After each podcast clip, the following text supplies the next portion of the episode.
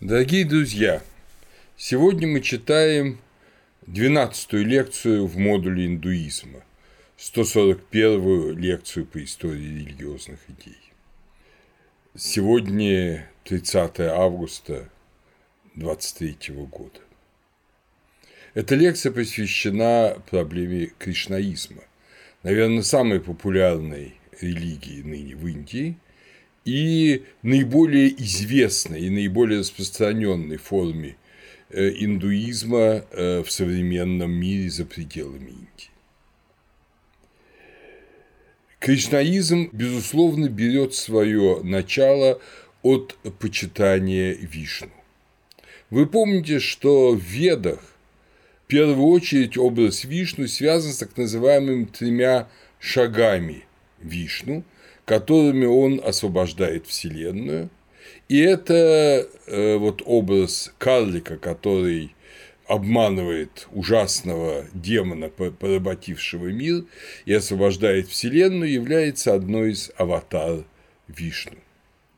В представлениях э, индийцев, современных индийцев и индийцев уже последних двух тысяч или там двух с лишним тысяч лет, Вишну – это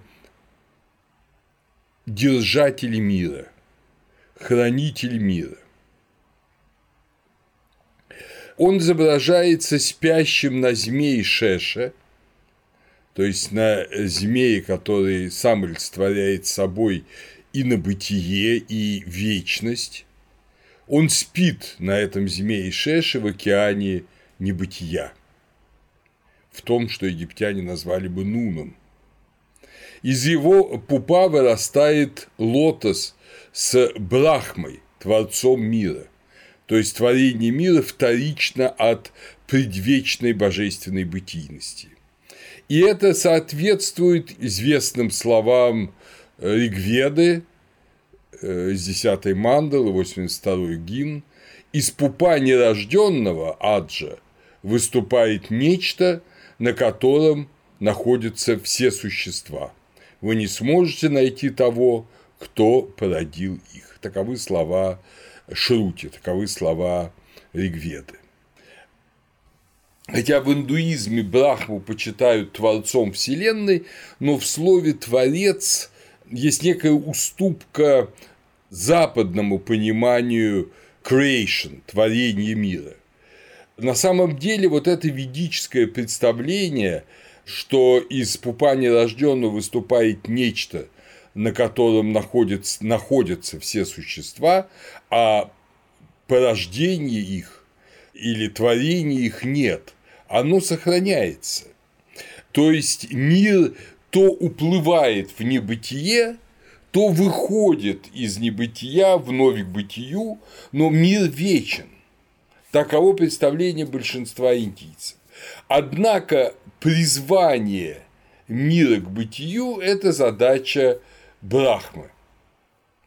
Вот Брахма призывает мир к бытию или по таким уже, я бы сказал, европеизированным представлениям творит Вселенную, а после этого Вишну пробуждается, чтобы править миром.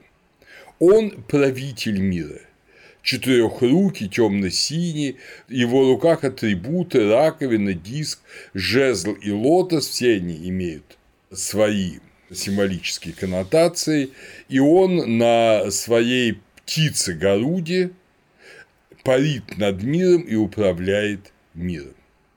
Вишну в вишнуизме это Васудева, то есть Бог Вседержитель. Его супруга Лакшми – это его сила, его энергия нисходящая, и одновременно, как вы помните, Лакшми – это счастье, удача, то есть все, что прекрасного есть в бытие. Надо сказать, что в принципиально вишнуитском по своей основе тексте Махабхараты в Кас Бхагават-гите существует некая двойственность. Бхагават-гите, как вы помните, Кришна объясняет Арджуне глубинные смыслы бытия. Кришна – это аватар Вишну, это признают все вишнуиты. Но Э, вопрос в том, Кришна – это лишь маска Вишну, или Кришна – это сам Вишну всецело? Это открытый вопрос для экзегеза Бхагавадгиты. Одни люди трактуют Бхагавадгиты, индуисты, трактуют э, в пользу того, что Кришна – это аватар Вишну, и поэтому все, что говорится в Бхагавадгите, имеет отношение к Вишну, а не к Кришне. А Кришна только как аватара говорит это, являет это Арджуне и миру. А другие же считают, что Кришна и есть истинный Бог, всецелый Бог, потому что он неотделим от Вишну, это полностью Вишна, воплотившийся и вочеловечившийся. Это так считают кришнаиты.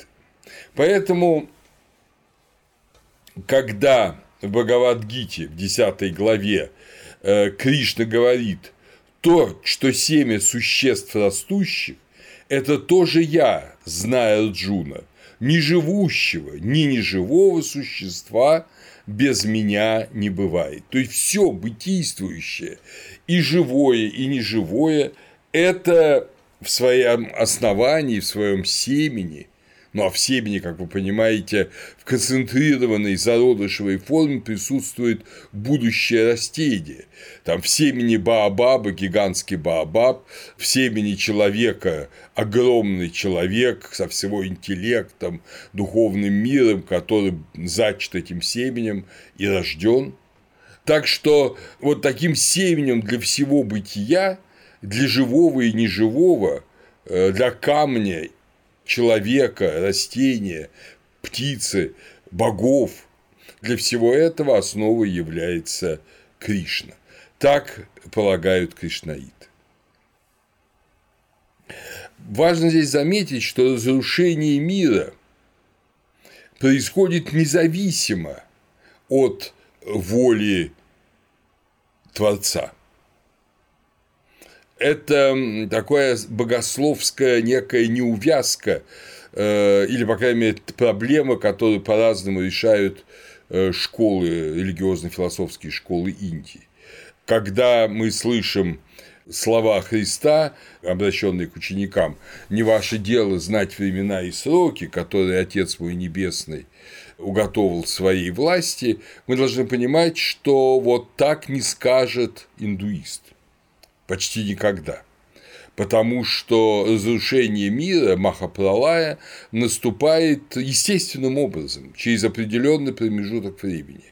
И аватары, то есть явления Вишну, они происходят для того, чтобы удержать мир от гибели раньше предусмотренного срока, гибели по слишком большой злобе людей, а не по естеству. Ну, примерно так же, как, понимаете, любой человек рано или поздно умрет. И не в силах никакая медицина предотвратить смерть человека. Но что делает медицина? Она помогает человеку дожить до его предельного возраста. Она помогает ему не умереть эм, раньше времени. Вот, собственно говоря, примерно в этом же и смысл аватар. И поэтому Кришна это как всецелый аватар Вишна, это не тот, кто делает мир бесконечным. Этого никто не делает. Кстати говоря, это и Христос не делает.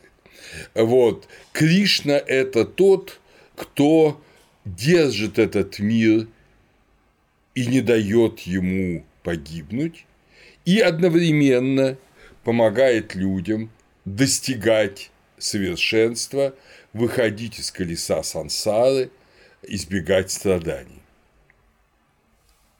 Кришна по определению вождь племени народа едавов.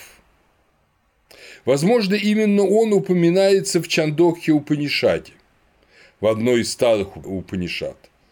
В 3.17.6 Чандохи Упанишада э, он упоминается как ученик Хоры Ангераса говорится там следующее. «И передав это Кришну, сыну Деваки, гора Анкираса, а он освободился от желаний, сказал, «Пусть в час смерти прибегают к таким трем.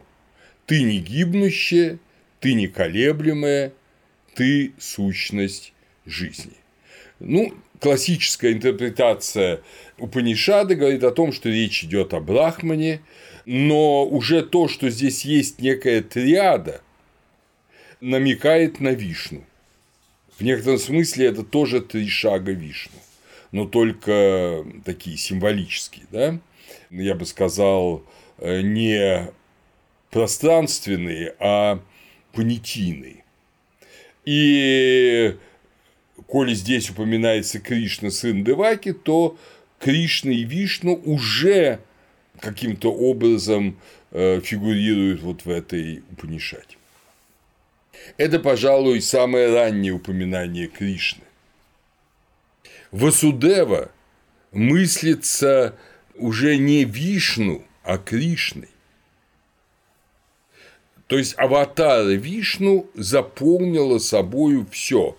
Не некая, ну, если угодно, видимость, наполненная содержанием Вишну, явилась в мир. Нет – сам Бог Кришна,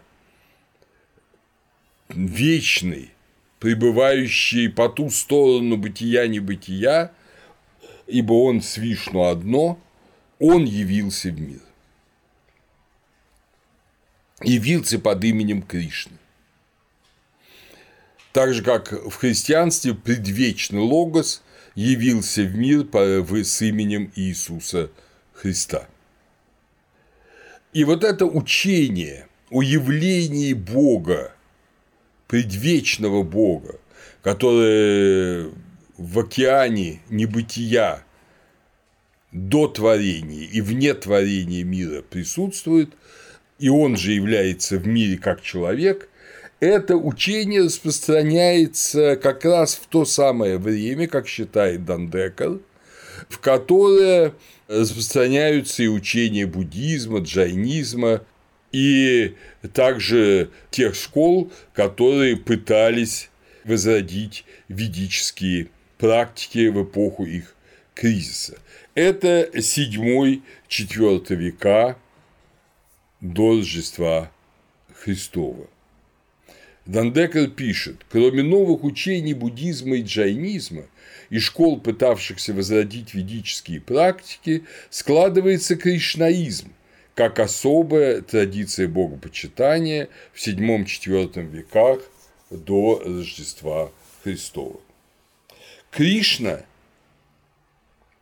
является собой, я бы даже не сказал, не, не сказал бы, что это олицетворение, он является собой три великих качества – прему, божественную любовь, любовь высшего к низшему, любовь Бога к миру, красоты, рупа, великолепие и очаровательной, но не имеющей некой цели игры, лила –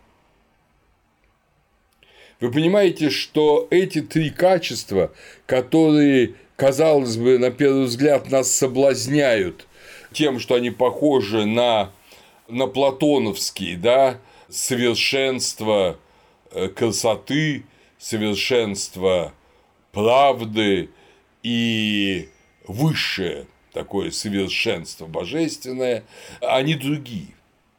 Они другие. Но они исключительно отзываются на устремление сердец в Индии. И вот явление вот этих качеств божественной любви, премы, красоты, рупа, красоты как вот этого совершенной формы и очаровательной, не имеющей цели божественной игры, развлечения, лилы, Игра ради игры, радость ради радости, танец ради танца. Мы всегда задаем вопрос «для чего?». И вот э, удивительно, что индиец бы сказал, а вот само по себе. И англичанину бы объяснил just for nothing. Вот что такое лила. То есть это прекрасное действие, не имеющее цели но само по себе прекрасное.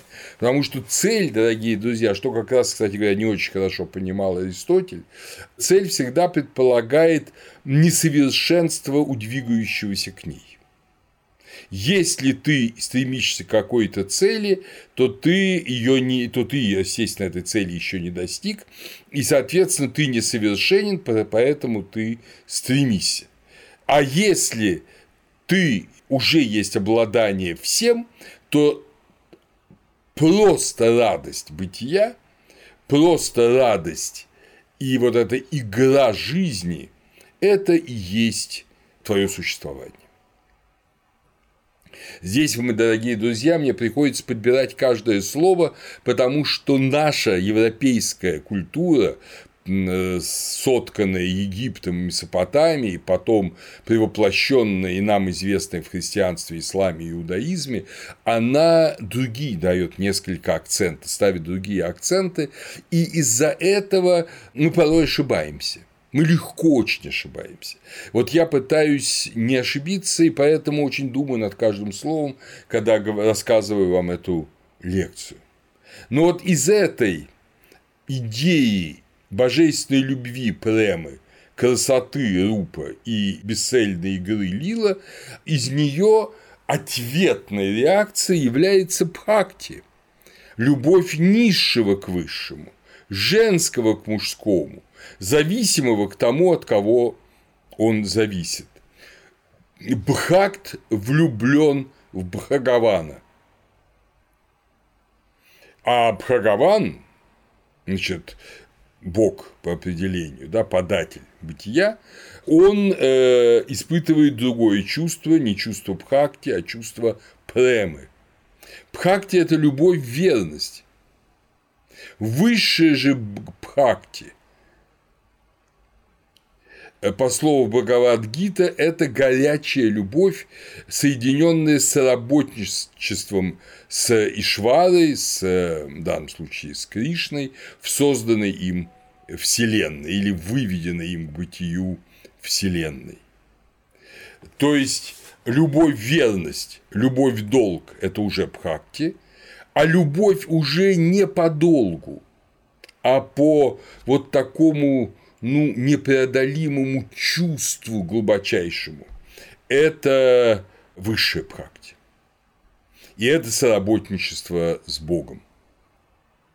Мы это хорошо представляем себе, что э, есть понятие, понимаете ли, супружеского долга, когда женщина там слушает своего мужа, вступает с ним в интимные отношения, потому что она его жена, но она ну, не в большой степени предана ему, она его не очень глубоко любит. Но если это глубочайшая любовь, страсть, которая заставляет женщину во всем радостно следовать воле мужа, угождать ему во всем, в том числе и в любовных утехах, это есть э, вот это высшее бхакти на земле. Что касается пары Кришну и Вишну, то еще Рамануджа да, в XI веке в паре Вишну Кришна делал акцент на Вишну, а не на его аватаре. Поэтому религиозная традиция Рамануджи – это шри вайшнавизм, то есть почитание Вишну. У Рамануджи Бхакти практически идентично знанию, знанию того, что Вишну есть высшая божественная реальность.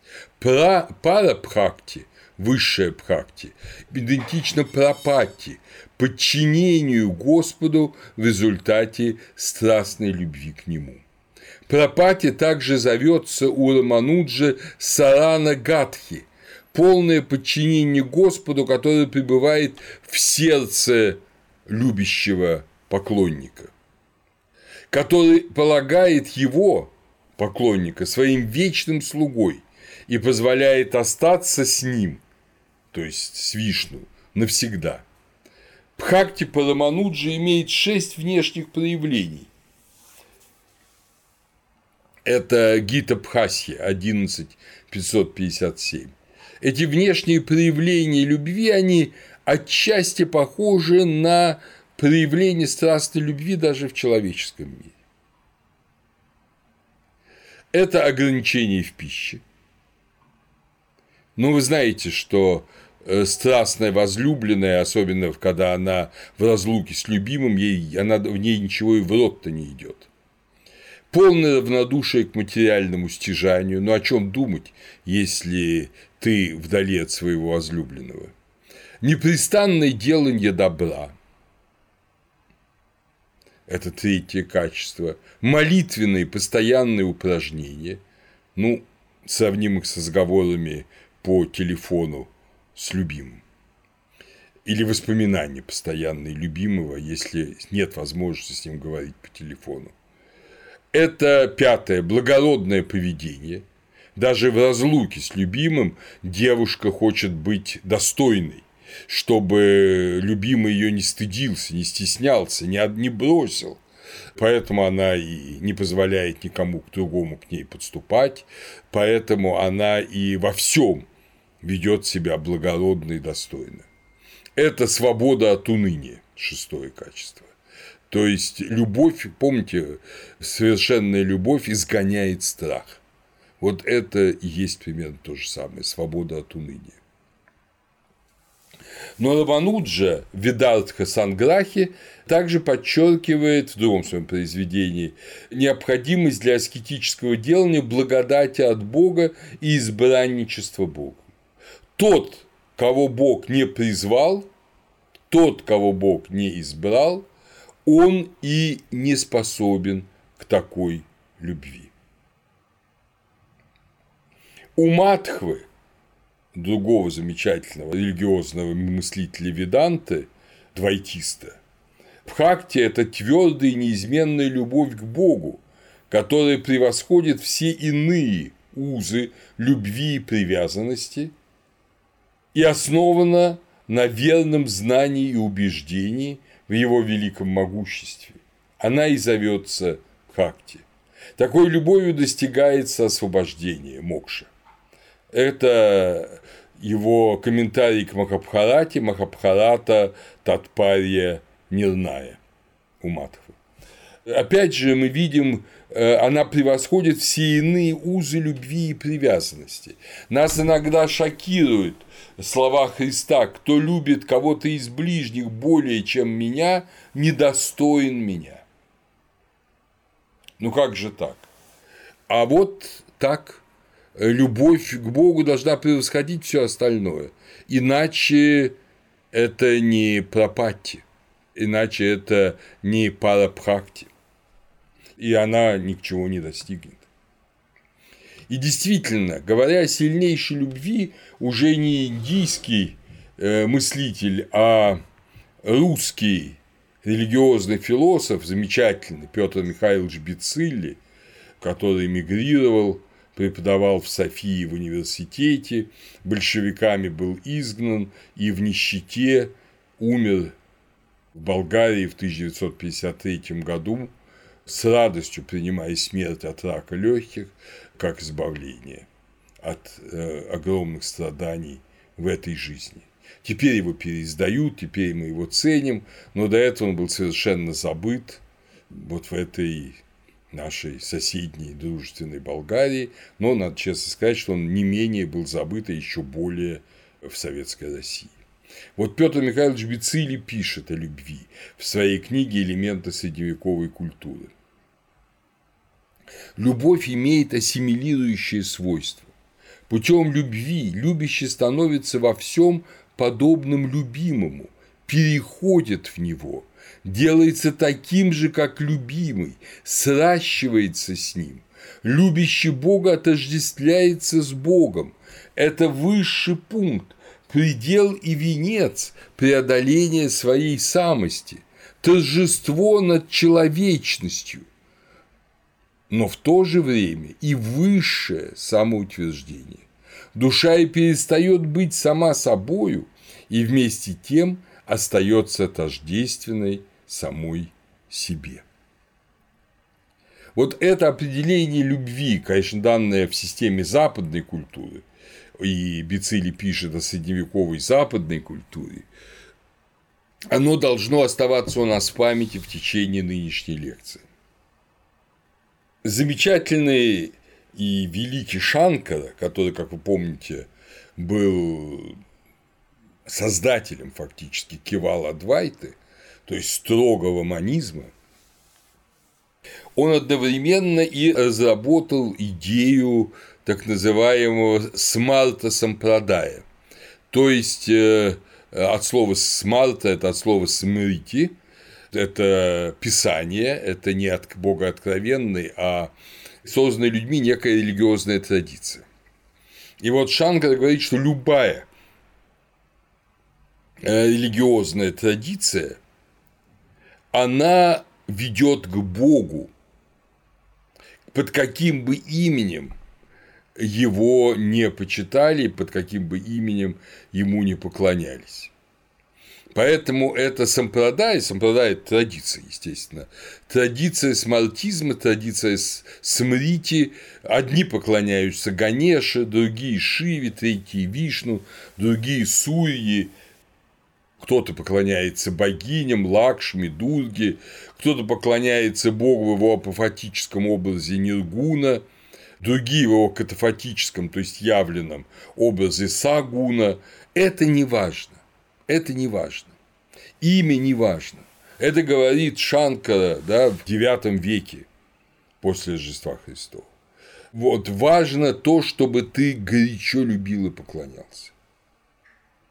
Чтобы ты имел вот эту страстную любовь к Богу. Чтобы ты стремился к Нему, а не к миру.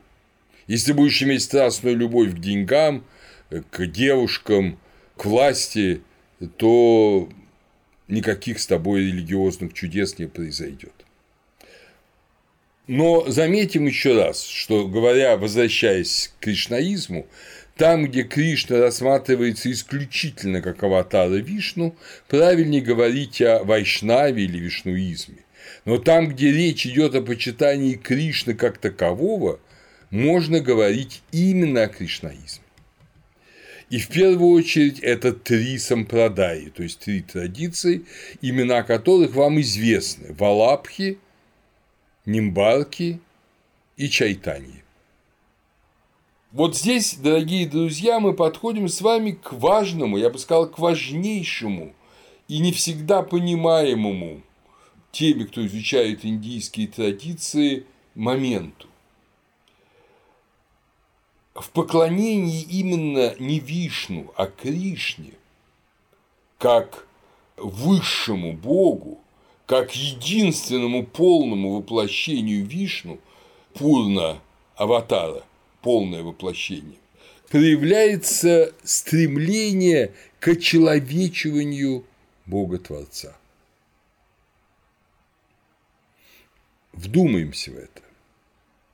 Когда-то в Ведах знатоки говорили о Махапуруше, о человеке, как той сущности, из которой произошел мир, произошли боги, произошло все. Вот это нерожденное, из которого выходит нечто, и Пуруша, который в 90-м гимне 10-й мандалы приносит себя в жертву сам чтобы создался, создалось бытие мира, это одно. Это невероятное бездна откровения. Но теперь, во втором, уже в конце эпохи до Рождества Христова, в Индии последних веков до Рождества Христова, и тем более после Рождества Христова, это древнее знание кажется слишком отвлеченным. Собственно говоря, кризис вет во многом вызван именно тем, что это знание забылось, стало казаться странным, непонятным. Конечно, никто вет не отрицал, но оно деактуализировалось. Но это было когда-то, это было до творения мира. А вот людям надо знать, что Бог был среди людей в историческое время как человек – что он вполне человек, и потому слышит мольбу человека, что он не какое-то абстрактное божество, что это человек, и в то же время это Бог. Всемощный Бог и одновременно человек. Он может и слышать молитву как человек, и исполнить эту молитву как Бог во благо просящему. Именно поэтому, как мы сейчас увидим, в Бхагавадгите Кришна понимается как высшая форма Брахмана. Не Брахман бесконечно выше Кришны, а э, Кришна – высшая форма Брахмана. Это традиция как бы погруженного в историю бытия Бога-человека с огромной значимостью двух составляющих этого слова – и Бога, и человека. Она не родилась в Индии, не родилась с Кришной. Это очень древняя интуиция.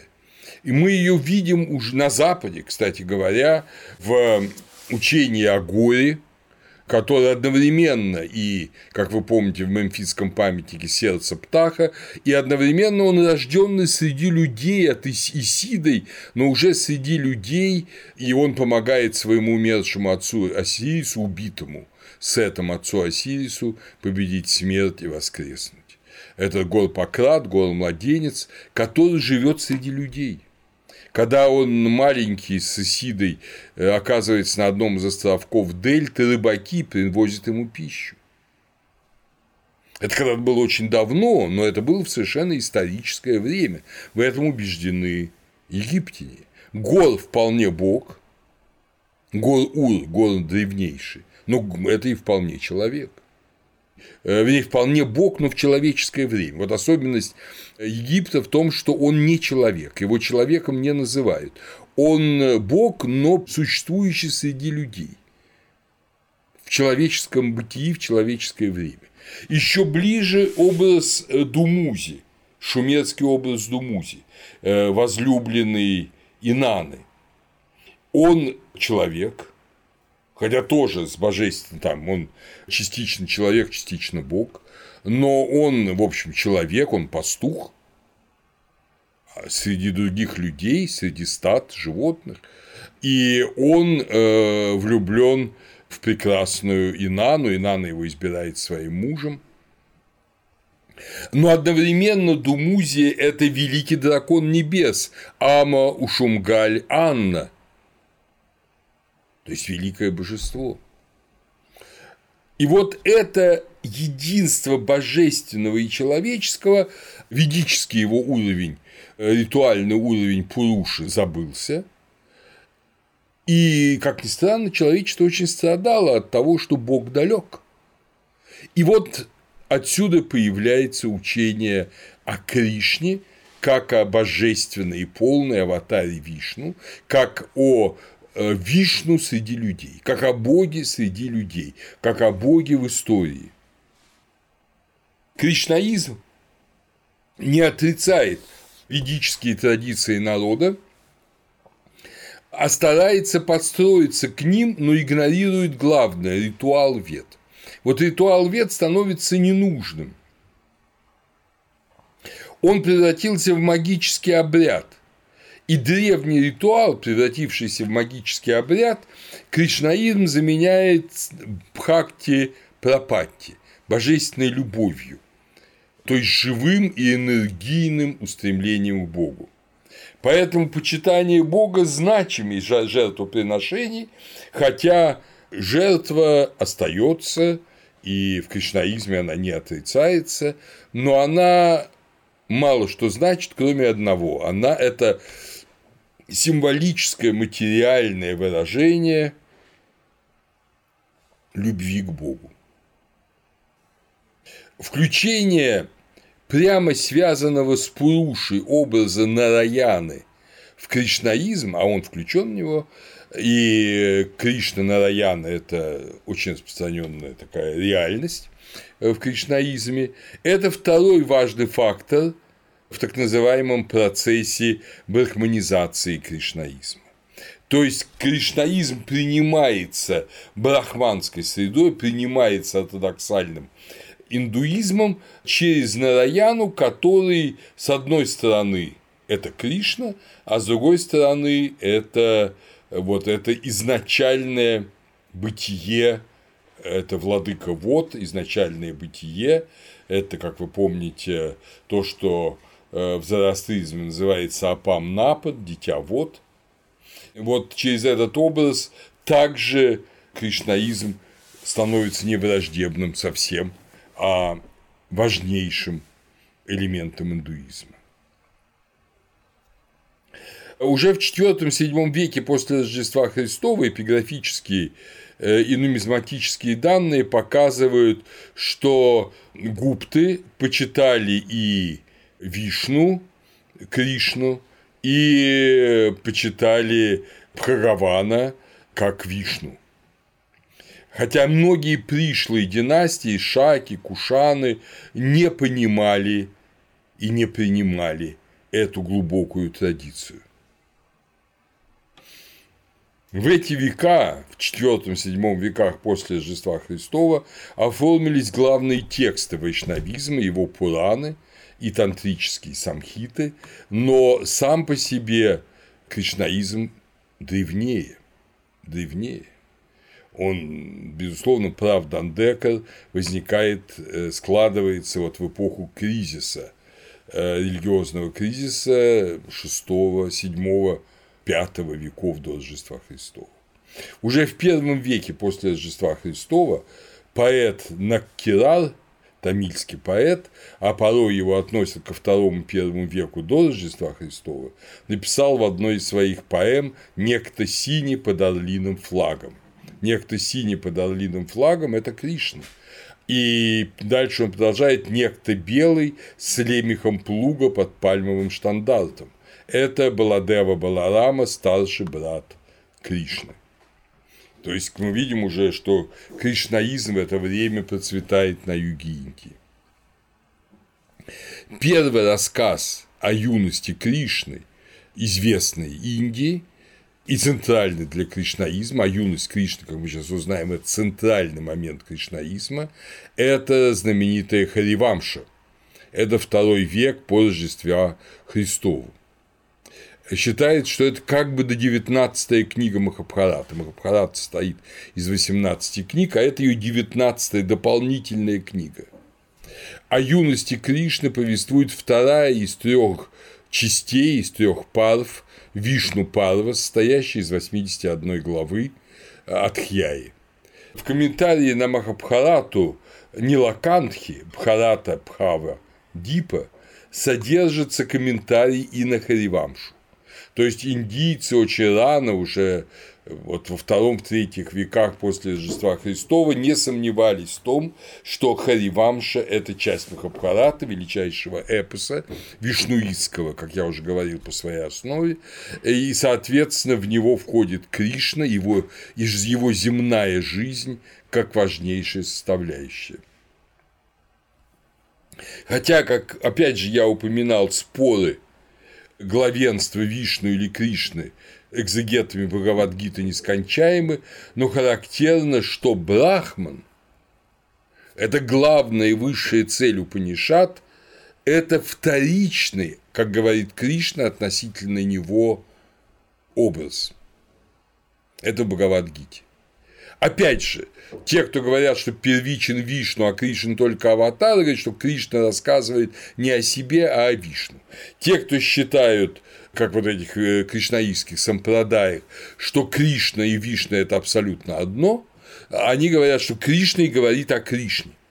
Но как бы там ни было, в 14 главе Бхагавадгите мы читаем, объясняет Арджуне Кришна, ибо Брахман этот бессмертный и нетленный на мне основан. Я – основа предвечной Дхармы. Лишь во мне совершенная радость.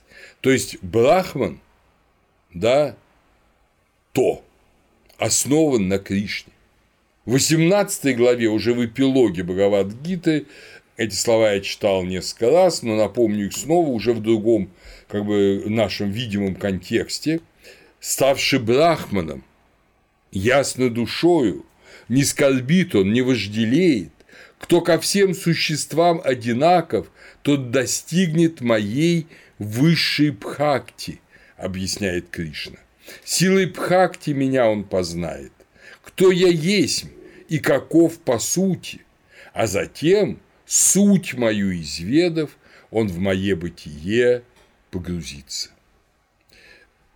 То есть человек стал брахманом, осуществил тат твам аси, высший принцип Упанишат, и тогда он познает через любовь, только тогда он познает суть Кришны и погрузится в его бытие. Какова же земная история Кришны? Кришна воплотился и вочеловечился в конце Трета-юги, дабы дать людям руководство в духовной жизни на последнюю четверть бытия, на последнюю четверть эона человеческого бытия Кали-югу. Кали-югу, в которой мы живем, или, как думают индийцы, доживаем свою жизнь. Кришна родился в Мадхуре, вполне историческое место, не менее историческое, чем Вифлеем, в котором родился Иисус Христос. Кришна родился в Мадхуре около 3150 года до Рождества Христова в племени Едавов, как я уже вам говорил. Его отец Васудева. Это может быть царь Мадхуры, но это и э, бог Вседержитель Васудева. Его мать, как уже мы помним по Упанишаде, э, Девака. Девака – это тоже божественное. Его дядя Канца. Средняя НМ – это сонорная буква, которая может транслитерироваться и как М, и как Н. Канца – гонитель Кришны и всех детей Деваки он мечтает завладеть престолом, которым э, владел Васудева. То есть у него совершенно земной интерес – это стремление к власти. И он абсолютно как царь Ирод, который тоже боится потерять престол, потому что, как вы помните, царю Ироду волхвы сказали, что родился царь иудейский. Он повелевает избить всех мальчиков Матхуры – примерно того же возраста, что и сыновья Деваки. И этот ужасный Канце это делает ради того, чтобы завладеть престолом Васудева. Но понятно, что так же, как и Христос, Кришна и брат его Баларама спаслись. Они бегут или их увозят от Канцы во Врадж, район довольно далеко расположенный от Матхуры, где э, во Врадже и э, Бриндаване, это рядом находящиеся области, это, в общем, сущности одно и то же, их воспитал Кришну и Балараму, их воспитал простой простух Нанда и его жена Ишода.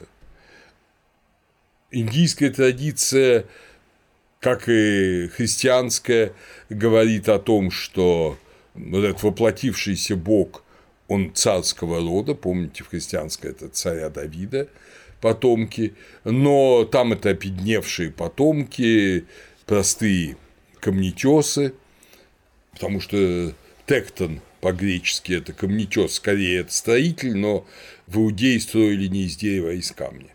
Поэтому называть его плотником немножко условно, это скорее европеизация профессии Иосифа.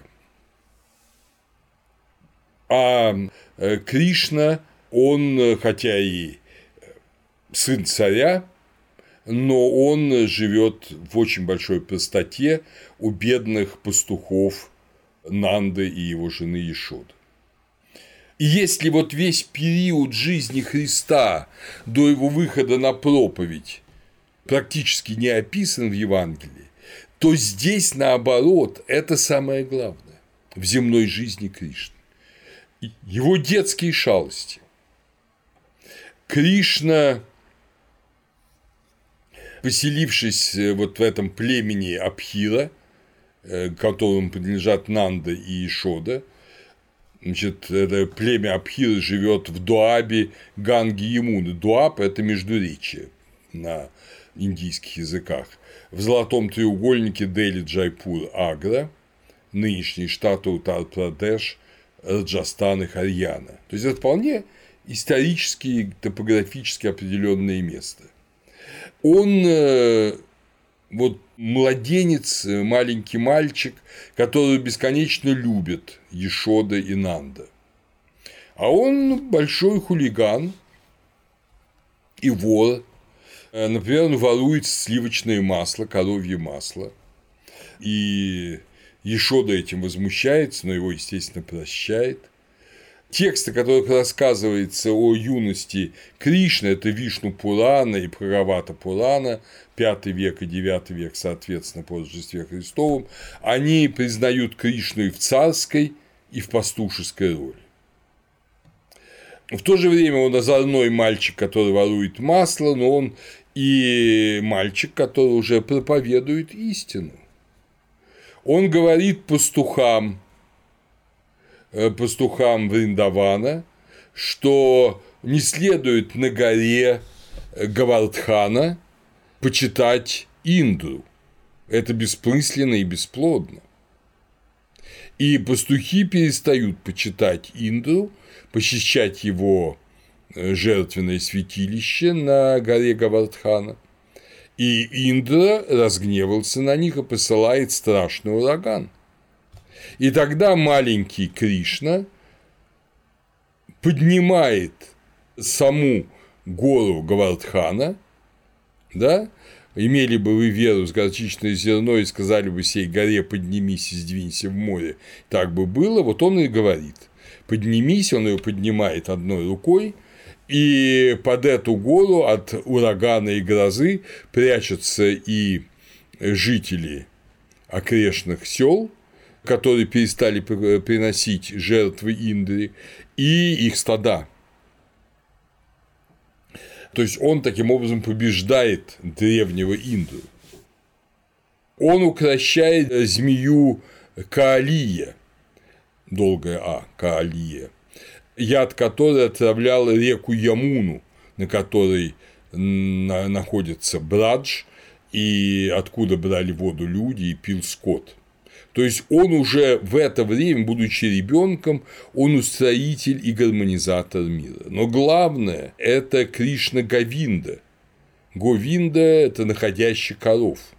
Кришна – пастух. Отсюда Гита Говинда – песнь находящего коров, да, звуки флейты Кришны юноша, зов Божий, призывающий оставить земное и искать божественной любви.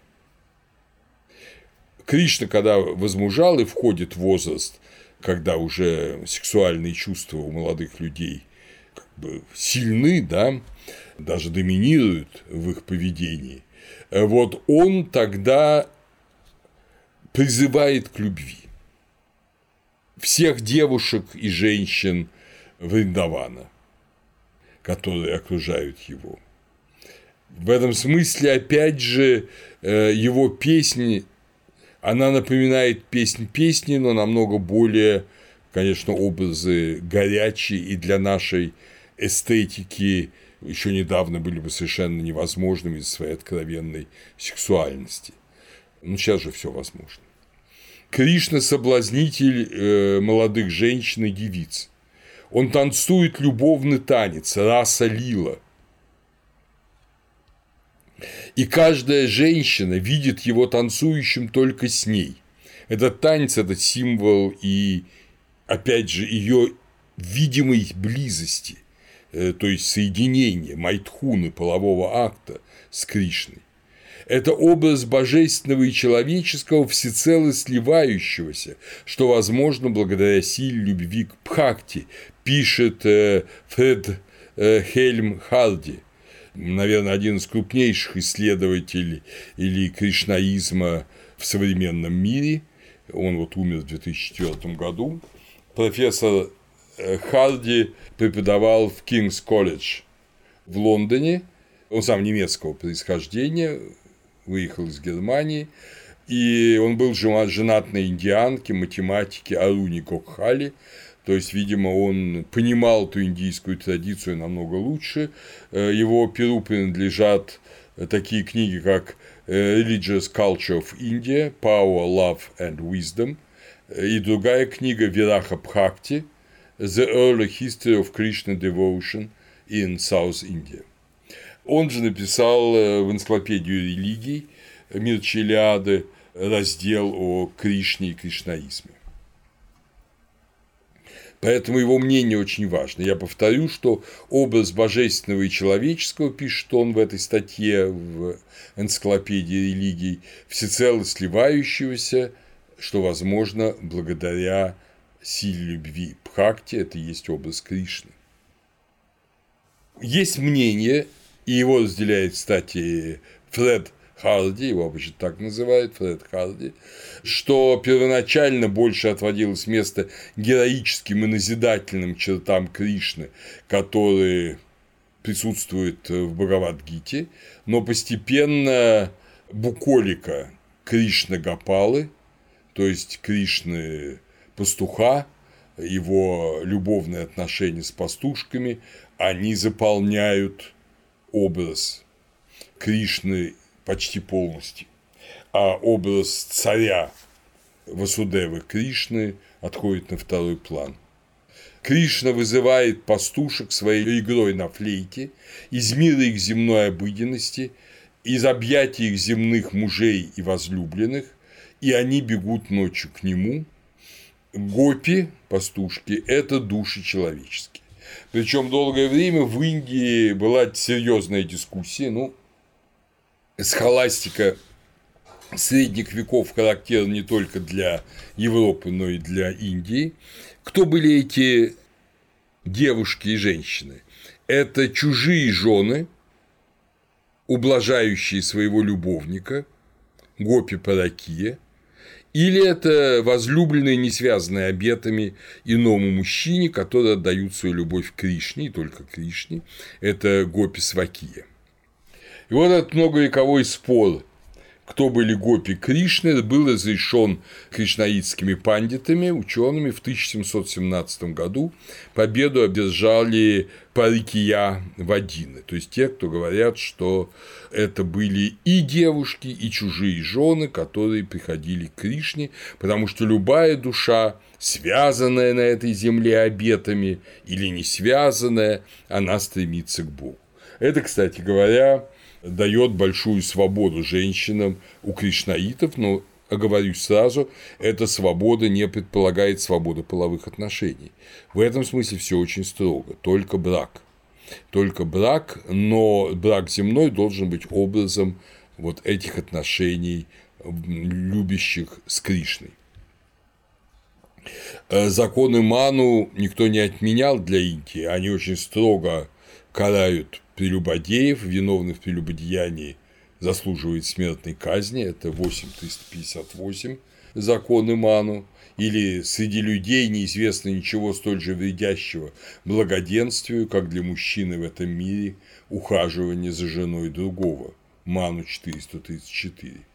Речь идет не о разврате в обыденном смысле слова, не о вседозволенности, а речь идет именно о представлении, но горячей визуализации твоей любви к Кришне. Самая любимая из пастушек – это Радха. Вообще, богослов Кришнаид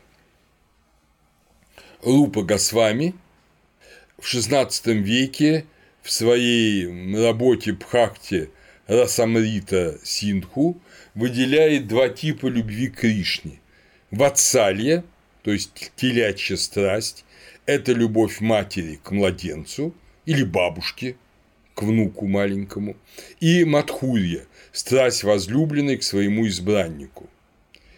Индия полна картинками и той, и иной любви. Те уже не молодые э, мужчины и женщины, которые не способны представить вот эту горячую половую любовь, вот любовь как страсть жертву. Там старые люди могут там исходить похотью, как мы помним Сусанна и старца, но вот любовь как страсть жертва уже она редко бывает. Разве что Тютчев, помните, в своем э, старческом стихотворении «Полнеба» уже захватила тьма говорит о вот этой искренней любви, но он был поэт-романтик, любви к молодой женщине. Вот для людей, уже не способных к этому переживанию такой вот страсти, для него, для них отлично ватсалье, любовь к детям, любовь к внукам, который тоже сводит с ума многих бабушек и дедушек, скажем прямо. И есть сампрадаи, по-моему, в Алапхе сампрадаи, если не изменяет память, она как раз ориентируется на этот тип любви. Ну и, разумеется, главное – это матхурия, это страсть возлюбленной к своему избраннику. Важно, что речь идет скорее о любви недостижимой, о любви страсти в разделении, о представлении о соединении, а не о реальном соединении. Радха мучается ревностью, она не может найти своего возлюбленного.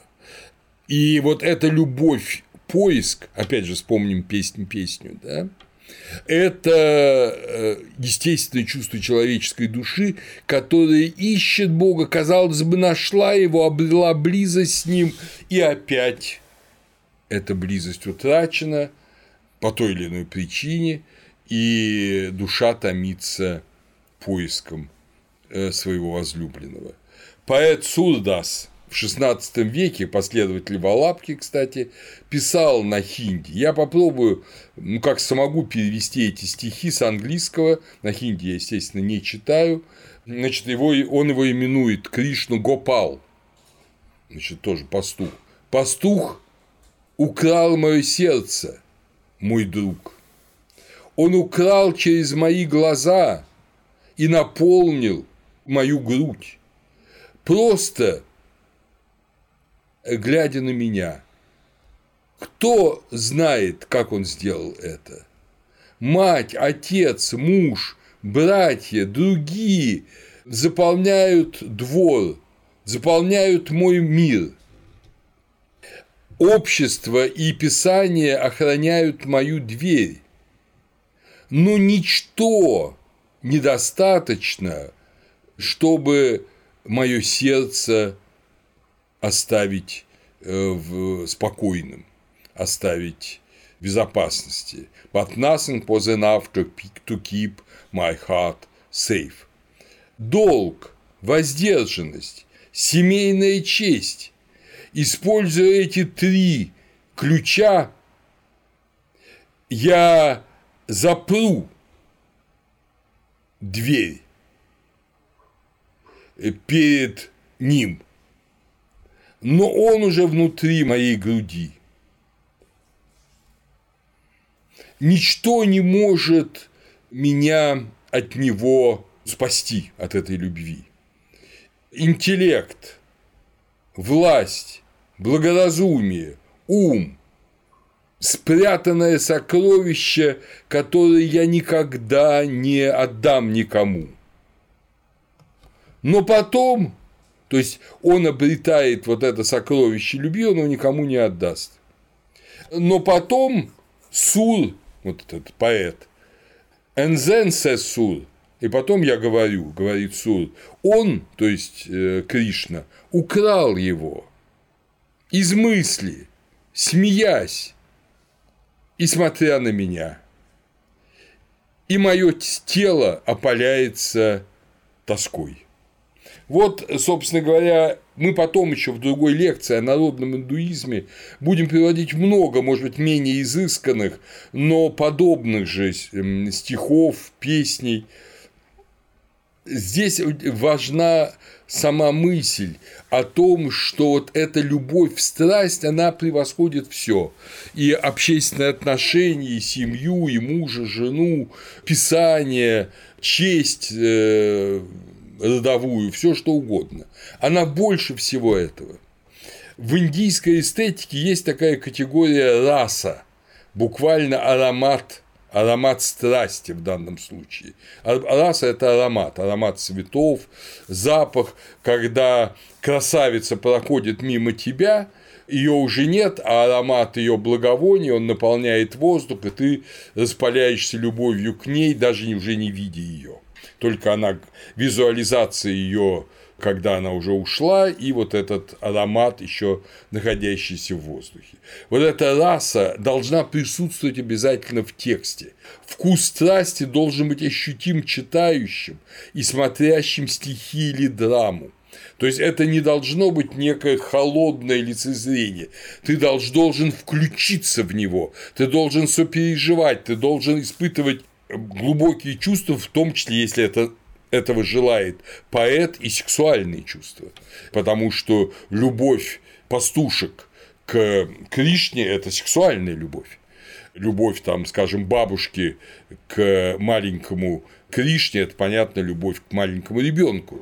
Это другое. Но вот надо суметь показать любой тип любви и сделать сделать читающего, слушающего, смотрящего сопереживающим – сочувствующим этому.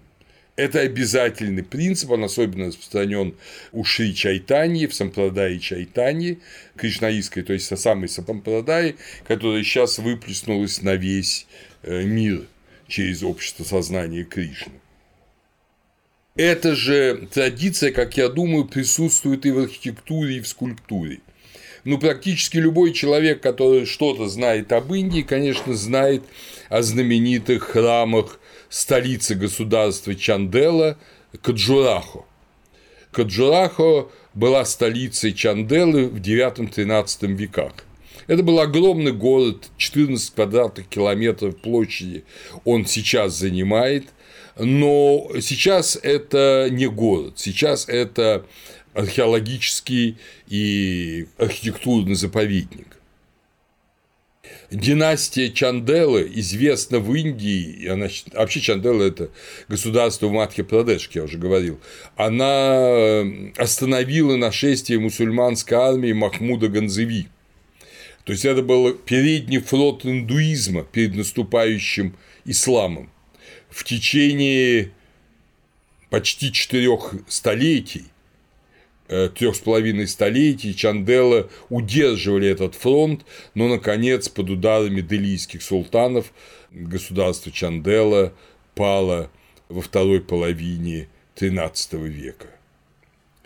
Большинство храмов этого государства, этого города Каджураху, это 950-1100 год ну, естественно, после Рождества Христова. Вот это положение в передней линии борьбы с исламом, оно во многом обусловило очень характерные особенности храмовых комплексов Каджураху. Великолепные храмы, их было 85, сохранилось 20. Эти храмы принадлежат джайнам, принадлежали джайнам, принадлежали вишнуитам и шиваитам. И красота этих храмов, построенных в североиндийском стиле Нагара, с великолепными шикхарами. Шикхары – это такие навершие пирамидальные, э, ну, как горы, как горные пики. Э, для шиваитских храмов это символ горы Кайласа, для виштуитских горы Меру, но вот эти великолепные, они такие вытянутые вверх, вообще те, кто бывают в Индии, конечно, обязательно должны поехать в Каджураху и посмотреть эту фантастическую красоту, которая сейчас во многом восстановлена, и в хорошем состоянии. Три главных храма построены из гранита, остальные из светлого, но разных оттенков песчаника. После разгрома мусульманами город зарос джунглями. И Вот это вот тот один из тех самых городов, которые в разных там, в Маугли, в других там рассказах Киплинга, это вот э, затерянные города Индии. Вот он, вот э, Каджурах – это такой затерянный город Индии.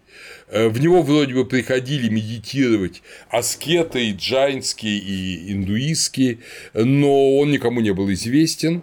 Это был лес, и в 1838 году индийцы привели к этим руинам храмов британского капитана Белта, а в 1850-е годы индолог Фредерик Мейси сделал первые зарисовки этих храмов. Вот так они вернулись в традицию индуизма, в традицию индологии, так их узнали снова. Среди изображений в этих храмах есть, в частности, изображение одиннадцатиголового Вишну из его полного явления в Бхагавадгите в 11 главе. Это уникальное, единственное в своем роде изображение. Вообще фигур, изображений, статуй в этих храмах бесконечно много. Они буквально с земли до неба уставлены великолепными совершенными в своем мастерстве и техническом отполированными скульптурами. Но почему я все это рассказываю? Дело в том, что во многих храмах, да, и это само по себе, конечно, вызов исламу, который запрещает человеческие изображения. А здесь, пожалуйста, их тысячи, вплоть до таких, как одиннадцатиголовый вишну. Но что еще важно, и что для нам сейчас важно, и что не могут понять исследователи до конца, храмы Каджураху, особенно храм Деви Джагадамби, матери Вселенной, то есть Лакшми, богато украшены эротической скульптурой, причем исключительно откровенной. Там изображены прекрасные девушки Сарасундари с великолепными формами, с обнаженными чреслами и грудью, занимающиеся чем угодно, от любви и даже такой любви э, мастурбации до вынимания занозы очень элегантного из ноги, но все это предельно эротично. Это и изображение Апсар, то есть божественных дев, которые ничем не менее прекрасны, чем Сарасундари. Это изображение просто полового акта Майтхуны в различных ее формах, иногда группового полового акта, иногда гомосексуального полового акта. В общем, все, что может придумать мысль, как мы сказали, эротомана, там все изображено. И в очень красивых технически совершенных образах. Конечно, все это шокировало человека XIX века. Представляю, какой ненавистью к этому всему, как к чистому демонизму проникались мусульмане, когда видели эти храмы после их захвата, бросили это как э, некое дьявольское такое собрание, и отсюда это, благодаря этому это все и сохранилось. Надо сказать, что подобные, хотя и не столь в большом количестве изображений, есть и в той самой Мадхуре, откуда происходит Кришна – и обычно ученые теряются в догадках, почему это. Ну, понятно, храмы заросли, никто не может объяснить адекватно. Сами индийцы тоже объясняют по-разному. Многие индийцы стесняются этих изображений в своей личной жизни. Это порядочные, целомудренные люди, которые считают, что вот эта интимная сфера жизни, она вообще, она, конечно, есть у всех, но ее никто не должен показывать. Люди должны жить, как будто бы ее нет. Индийцы любят говорить о Боге и не любят говорить о сексе. Современные западные люди любят говорить о сексе, но не любят говорить о Боге. В этом отличие двух цивилизаций.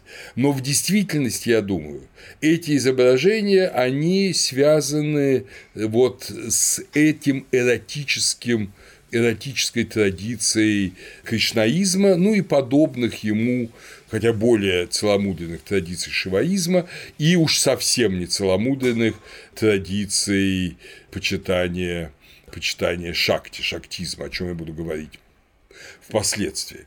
А эти все изображения эротические, они расположены на внешних стенах, не внутри храма, внутри храмов изображения богов, там все вполне прилично с нашей точки зрения.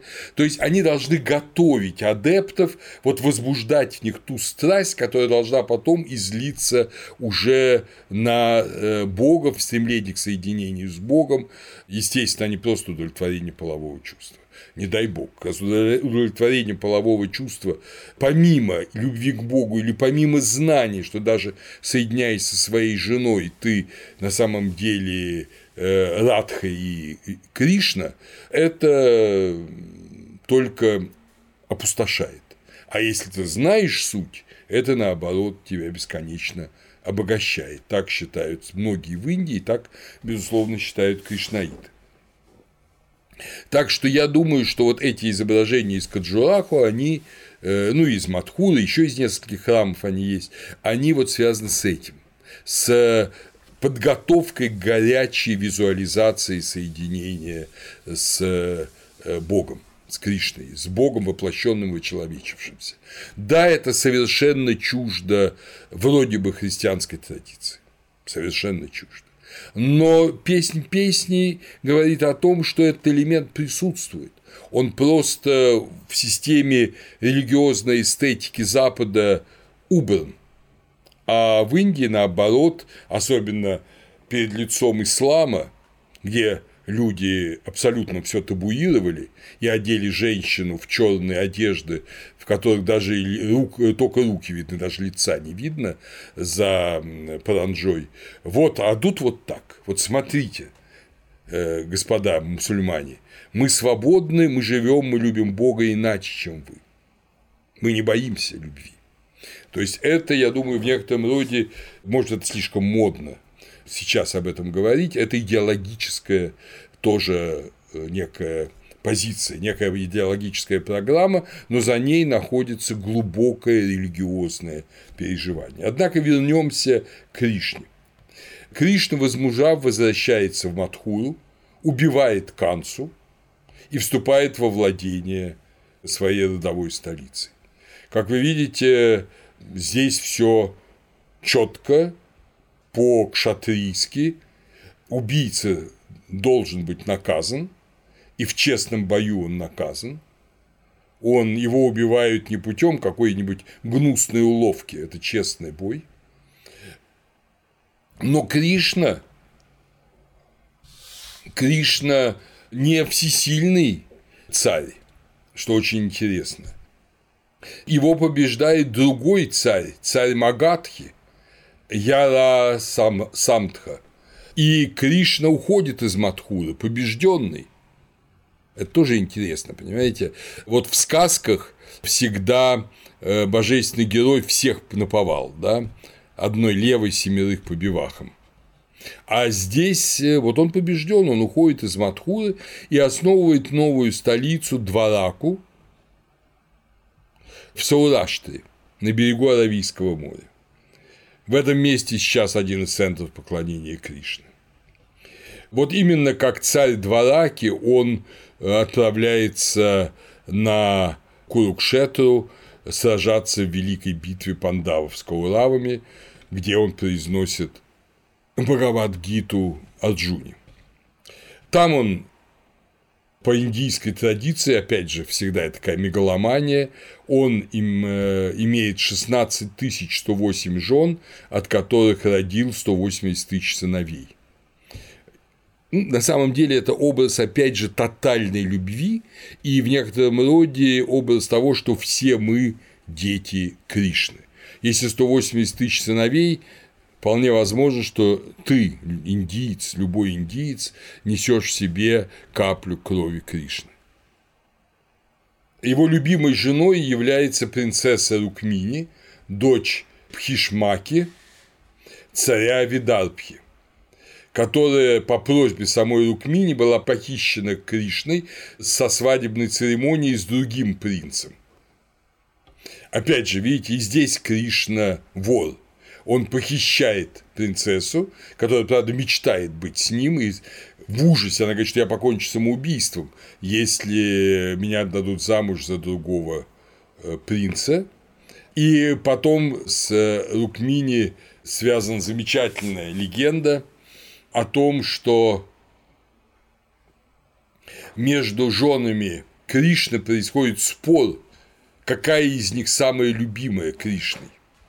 И красавица Сатхья Пхама, которая действительно Кришна уделяет много любви, утверждает, что самое и дарит ей много подарков, что самая красивая, самая любимая она. Э, другие с ней не согласны, и тогда они обращаются к мудрецу Нараде, и мудрец Нарада говорит, хорошо, я говорит, думаю, что этот спор можно решить.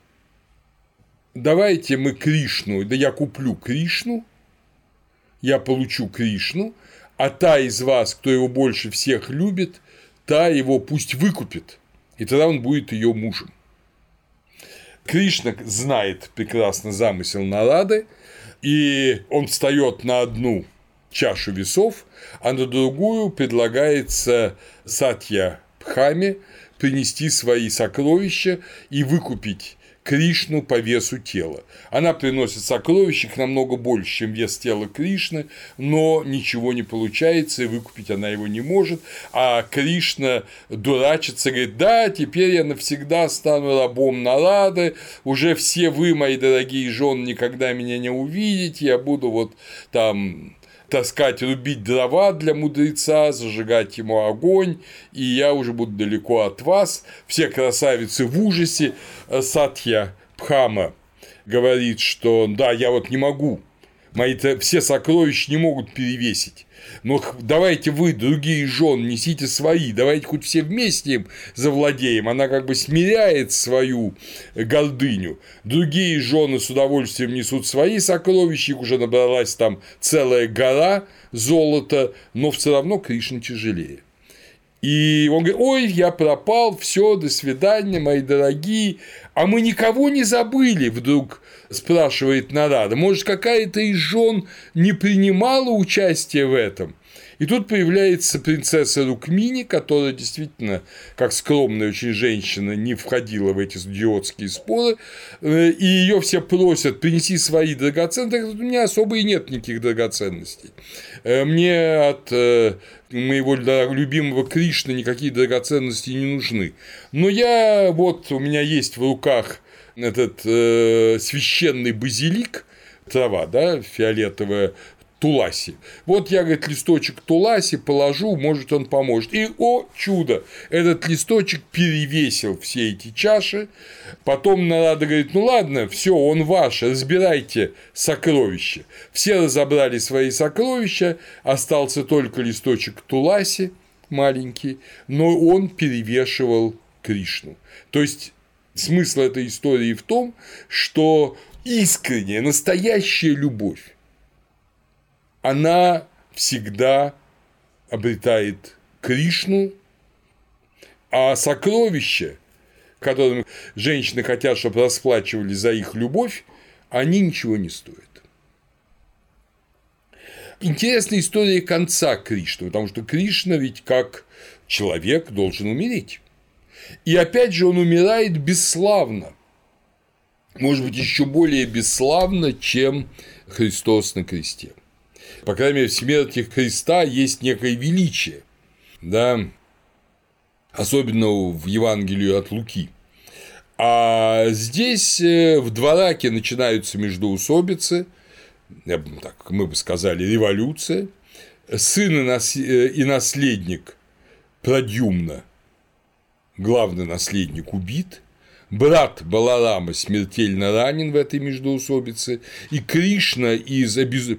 из города, в который захвачен обезумевшей толпой, уходит в лес, а в лесу среди бегущих теней от стволов деревьев охотник, совсем неуважаемый человек в Индии, принимает его за оленя, спускает стрелу и убивает его.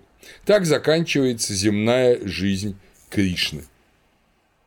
Как вы видите, никакого героизма, никакого величия нет. Кришна сделал свое великое дело, дав образ любви, дав учение Правадгиты, дав образ идеального правителя, и он уходит. Поэтому никто из нас не должен думать, что достойную жизнь будет венчать какая-то невероятная героическая смерть. Этого, как правило, не бывает, но это вовсе не перечеркивает жизнь. Ряд ученых считали и продолжают считать, что первоначально Кришна и Вишну – это разные культы. Это модно. Иногда же говорят, что Вишну – это брахманский культ, а Кришна – кшатрийский, что они были в конфликте, но вряд ли это так.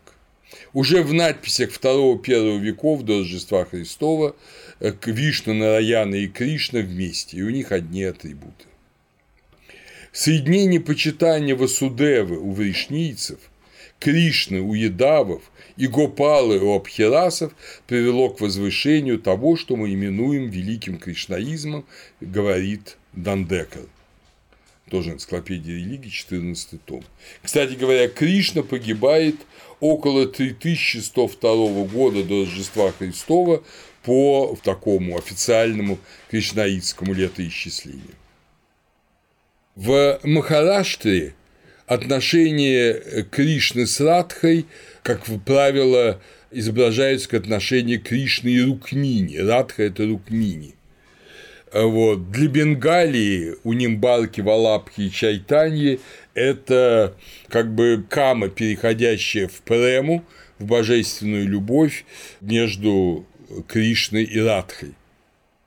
Это традиционные формы на юге Индии, как вы уже помните, из грани времени до и после Рождества Христова Кришна почитается под эпитетом Майон, э, то есть на тамильском черный.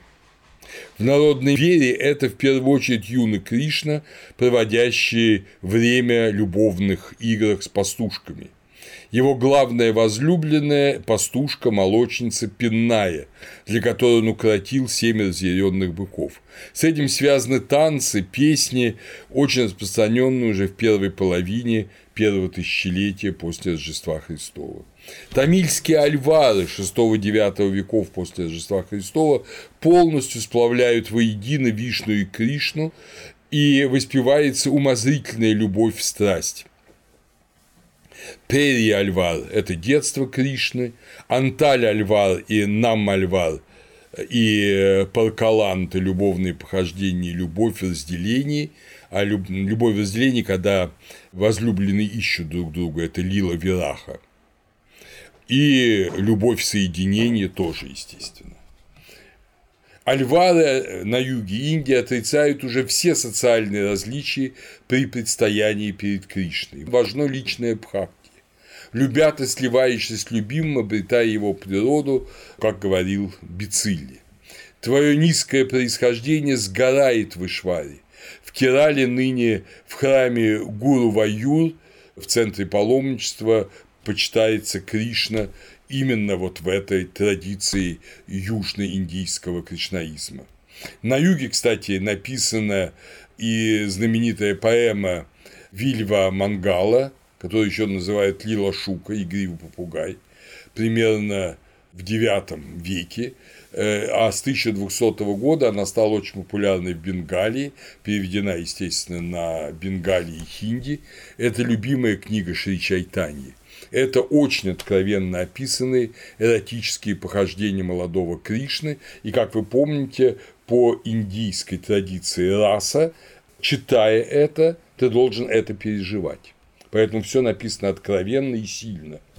В IX-X веках на юге написано неизвестным поэтом Бхагавата Пурана, в которой предпринимается попытка сплавить многие традиции, религиозные и культурные, под именем Кришны поэтическое качество текста исключительно высоко. В Бхагавата Пуране Кришна предстает как главное божество из теологической стороны, из позиции почитания. Десятая и одиннадцатая книги Бхагавата Пураны – самый подробный текст, описывающий пребывание юного Кришны во Врадже Бриндхаване.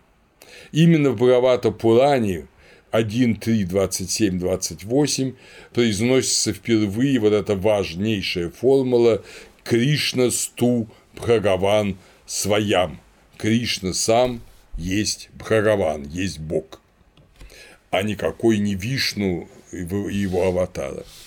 В другой части Бхагавата Пураны 10.33-36 говорится, тот, кто пребывает в сердцах всех телесных существ, ныне принял тело в игре и веселье.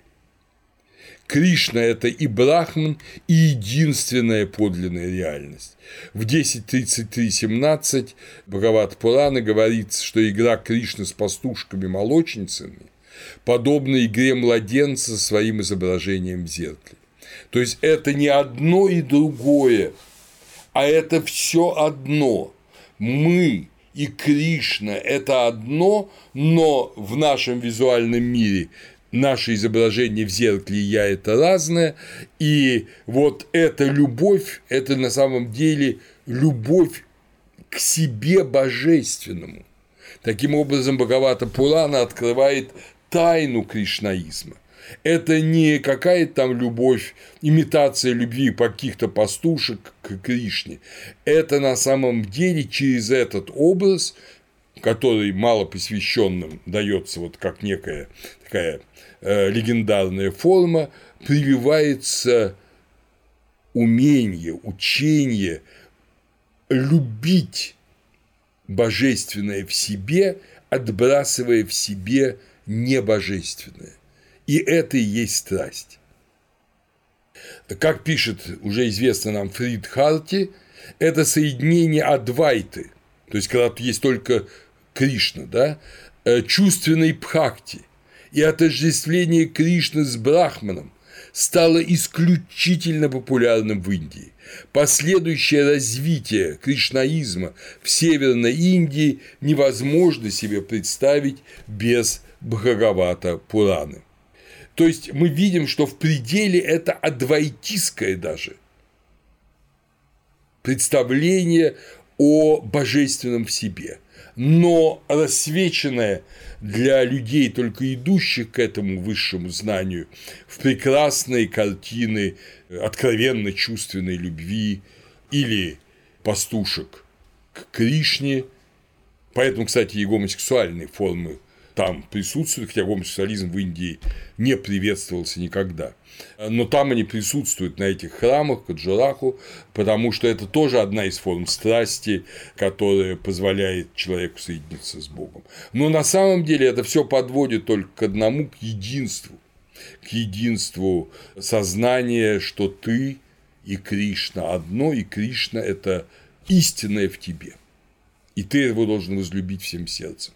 Это главный плод любви, это главный ребенок, рождающийся от этой страсти. Ну а кроме того, это другое, это любовь, это телячья страсть к младенцу. Кому этот образ ближе, пусть он его в себе культивирует, он приведет к той же самой цели, если он будет чистый и, в общем, такой бескорыстный. В Северной и Центральной Индии – образы Кришны и его пастушек крайне популярны с первого века по Рождеству Христову. То есть, когда люди хотят объясниться в любви, они вспоминают эти образы. Они уже тогда вошли в жизнь. Главная возлюбленная молочница Радхика, Радха, или принцесса Рукмини – это даже не так важно. В Гита Гавинде, написанной Джаядевой около 1185 года, после Рождества Христова в Бенгалии, описывается подробно ревность, любовь, примирение и страстное единение Радхи с Кришной. На севере Индии с 13 по 17 век культ Кришны и Радхи широко разветвлен в разных интерпретациях и разных богословских традициях кришнаизма. В Махараште, на юге Махарашты, в храме Пантхапур, э, почитание Кришны под именем Витхала или Витхоба. Мы встретимся с этим почитанием в народном индуизме еще. Его возлюбленная тут Рукмини, или на языке маратки Маратхи Ракхумай. Они, царица Вселенной, и в видимой форме предстают в храме Пантхапура. То есть это и пастушка и пастушок – это Кришна и Радха, это великая божественная пара держателей и создателей Вселенной. Стотры, молитвенные восхваления э, на санскрите до сих пор очень распространены в Индии в отношении Кришны и Радхи. В Арисе – это храм Джак Анантха в Пури, известный как место культа Кришны с 1100 года. Интересно, великий поэт Индии Кабир, родившийся в XIV веке в семье мусульманских ткачей, он стал учеником Рамананды пятом поколении учительства от Рамануджи и стал вишнуитом, хотя он понимал, как человек очень глубокий и мистик, опять же, мы, наверное, о нем еще будем немножко говорить, понимал, что и в исламе, и в христианстве, которое было тоже ему известно, присутствует тот же божественное, но иные к нему пути. Шри Чайтанья, о котором я вам уже не раз упоминал, которого я не раз упоминал, который жил в 1486-1533 годах, он создал конгрегационное богослужение Кришны, где присутствует пение киртанов, хоровое пение с музыкальным аккомпанементом и ритмичными телодвижениями. Вот эта традиция конгрегационных богослужений Кришне, она сейчас стала всеобщей. Многочисленные поэты восхваляли и воспевали свою любовь в образах Кришны и Радхи или Кришны и иных пастушек. Неразделенная любовь и ревность тоже отливалась в эти образы. Прекрасный поэт Чандидас в Бенгалии около 1400 года после Рождества Христова, придворный поэт Видьяпати примерно в это же время на Майтхиле, языке Бихара и Непала, в Гуджарате, в священном центре той самой Двараки, сын Валлабхи, известного философа, да, Витхала создает религиозный центр кришнаизма. И принцесса Раджпутов Мира Бай, жившая в 1500-1565 году, воспевает великолепных стихах свою любовь к Кришне, которая ассоциируется для нее с ее гуру. Кришна – идеальный герой индийской поэзии, индийской любовной лирики и индийской жизни, в которой любовь, поверьте, играет не меньшее место, чем в Европе, но она немножко по-другому вся, ну, как бы оформлена, без вот этой, ну, я бы сказал, некоторой примитивизации и грубости современного европейца. Гита Гавинда Джаядева на санскрите и Раси Каприя Кешавадаса на хинди воспевают вот эту любовь. Кришна Наяка – идеальный герой. Наяка – это центральная жемчужина в ожерелье. Вот это идеальный герой индийской традиции. У последователей Валабхи отношение Кришны и Радхи – это хладини шакти. Хладини – это блаженство, а шакти – мощь. Э, блаженство, рождающее мощь. И это понятно. Соединение Радхи и Кришны – это блаженство, Майтхуна – половой акт, это наслаждение, сладость, как говорили об этом египтяне, да и мы тоже.